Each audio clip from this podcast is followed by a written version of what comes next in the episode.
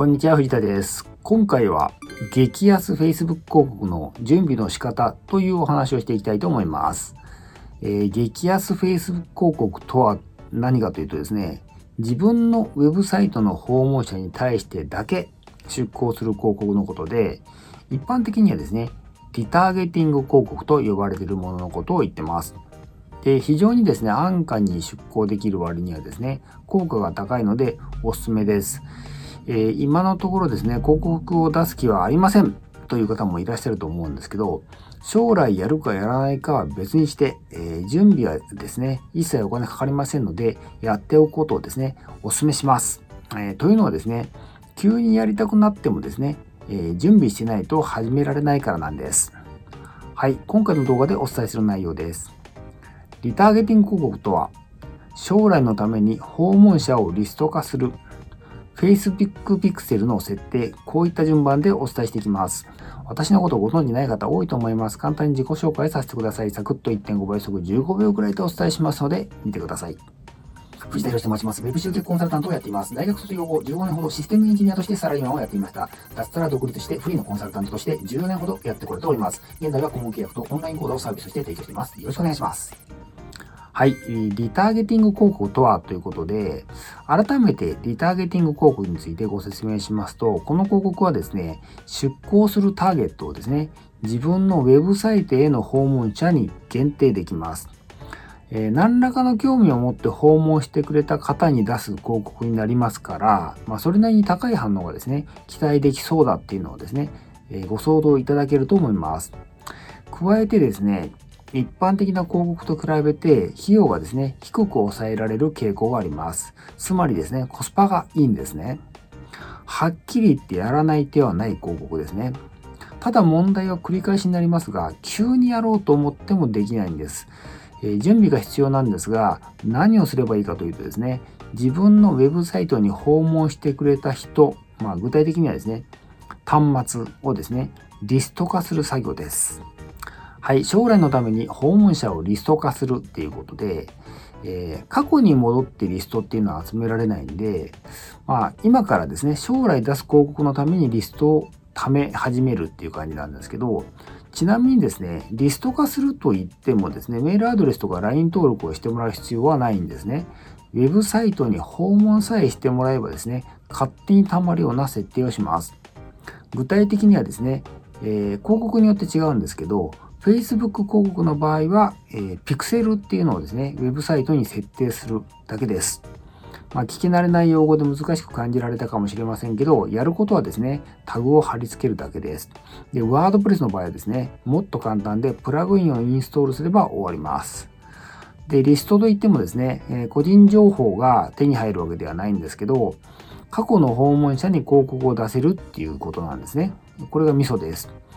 例えば、えー、ウェブサイトへのですね、自分のウェブサイトへの訪問日から30日間はですね、広告を出し続けるといったですね、追客、お客様を追いかけるっていうのがですね、可能になったりします。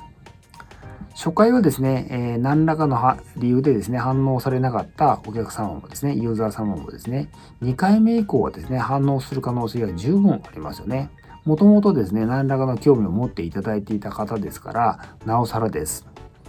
それではですね、具体的な設定方法をこれから画面でお伝えしますので、どうぞ。はい、Facebook Pixel の設定っていうことで、それではあなたのサイトに Facebook Pixel を設定する方法をご紹介、ご説明していきたいと思います。まずですね、えー、参考にするページはですね、このページなんですけど、これですね。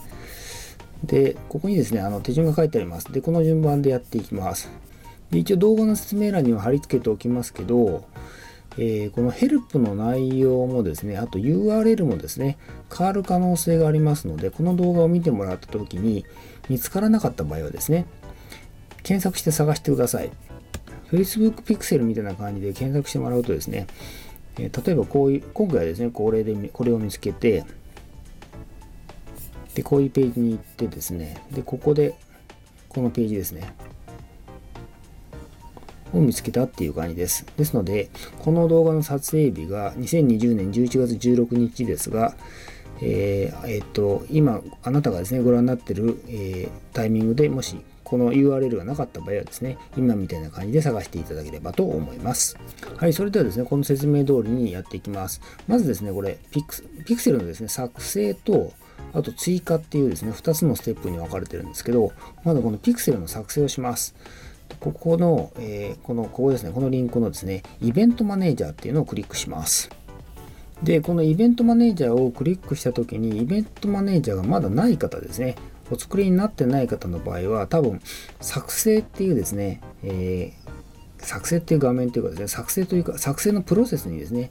えー、移動すると思うんで、そのまま作成をしてください、えー、お金は一切かかりません。ですので、もしクレジットカードのですね、設定なんか出てきたらですね、おかしいので、その場合はですね、手順が間違っている可能性がありますので、作業は止めてもらった方がいいと思います。はい、イベントのですね、画面を開くとですね、こういう感じでデータデータソースが並んでるんですけど、でこれ私の場合はですね、アカウントをいくつか持ってるので、ちょっと変更します。さっきとですね、データソースの数が変わったんですけど、ちょっと今これ便宜的にこっちの方を使います。で、えー、普通の人はですね、これ1つしかないと思うんで、開いた状態でやってもらえばいいと思います。で、ここで左のこのプラスマークですね。でここで Web を選びます。そして、こっちの Facebook Pixel ですね。を選んでリンクすると。で、ここにですね、まず Pixel の名前を入れます。で今回はですね、このサイトですね、を対象にします。で先にちょっと URL を入れますね。で、えー、R2019 本当はあの日本語でですねちゃんと分かるように入れた方がいいんですけど今回はこういう風な感じで入れますね。ここは分かるように入れた方がいいですね。で次へですね。でここでですね、えー、手動でやるっていう方法とパートナー統合っていうのを利用するっていうのが出てきますでこっちを選ぶとですねワードプレスの場合、ワードプレスでどういうふうに設定するかっていうのが出てくるんですね。で、今回はワードプレスをお使いという前提で進めていきますので、こっちをクリックして進めますけど、それ以外の方もですね、えー、手動でやるならこっちですね。で、あとパートナー統合もワードプレス以外もありますんで、えー、この説明説明に沿ってですね、やってもらえばいいかと思います。それではこちらを選びます。はい、こういうふうな感じでいろいろ出てくるんですね。で、今回はワードプレスを選ぶということですね。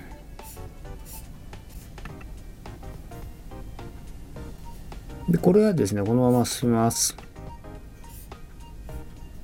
で、ここでですね、えー、ダウンロードするって出てますので、で、これ、ワードプレスのバージョンですね、を確認してもらって、今お使いのですね、ワードプレスですね、のバージョンを確認してもらって、今、インストールしようとしているのはですね、5.53なんで大丈夫ということですね。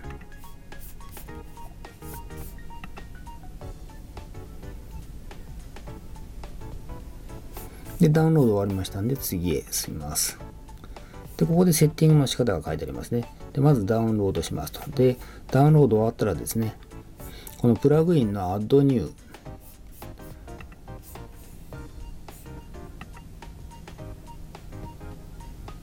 で、ここでですね、今、ダウンロードしやすい。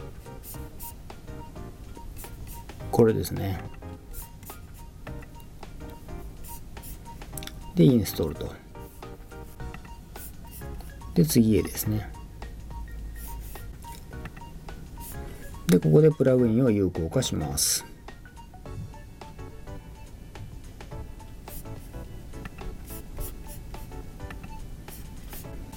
で、えー、ここでですね、Pixel ID ですね、これをコピーしてですね、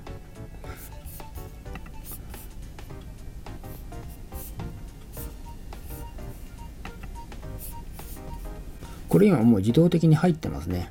そして、えー、これですね、アドバンスドマッチングと、えー、サーバーサイド API は最初の時にですね、無効にしているので、これチェック入れませんと。そしてアクセストークン。これもなしでいいことですね。つまりこれが入っていれば OK ということですね。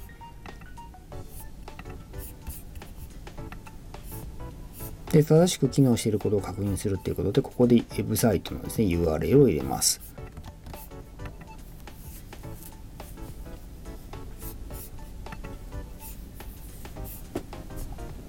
で、今チェックしてますね。はい、これでうまくいきました。アクティブですね。で、もうすぐにですね、あの、イベントっていうのが設定できます。イベントっていうのはですね、あの、今回はですね、詳しくご紹介しませんけど、このサイトにですね、例えばここが、ここをクリックされたらとかですね、あるいは、あの、ここがクリックされたらとかとかですね、そういうのがですね、あの、設定できます。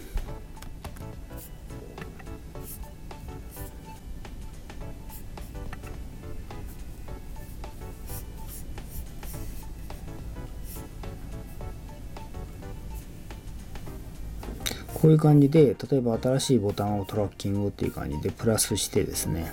でこの辺でですね、このボタンを選ぶんですね。そうすると、あの、難しい設定とかしなくてですね、このまま設定ができるっていうことですね。はい、今回は、えー、しないでそのまま進みます。これでですね、設定が完了しましたので、もう Pixel はインストール済みで、えー、リマーケティング用のですね、データはこれで収集が始まっているということになります。これで閉じるですね。はい、いかがだったでしょうか？えー、次のステップはですね、オーディエンスというですね、また変な用語出てきましたけど、広告の配信ターゲットですね、どういう人たちに広告を出すかっていうののターゲットの塊のことをですね、あの、オーディエンス、こういう塊を作るんですけど、それをオーディエンスって言います。で、これを作る作業になるんですけど、えー、今すぐというかですね、設定した直後に作っても、まだそのオーディエンスっていうか、あの、情報が少なすぎますよね。リストが小さすぎるんで、オーディエンスのサイズが小さすぎるんですね。ですから、しばらくは放置です。それで、えー、オーディエンスを作ってリターゲティング広告を出す手順についてはですね、また別の動画でお伝えしますので、作る予定ですので、チャンネルンネル登録してですね、お待ちいただければと思います。まあ、今回は、まあ、まず何よりもですね、仕込みの段階として Pixel の設置をですね、ぜひやっておいてください。はい、副業への一言っていうことで、ウェブ集客ではですね、ロングテール SEO の話をですね、よくしますが、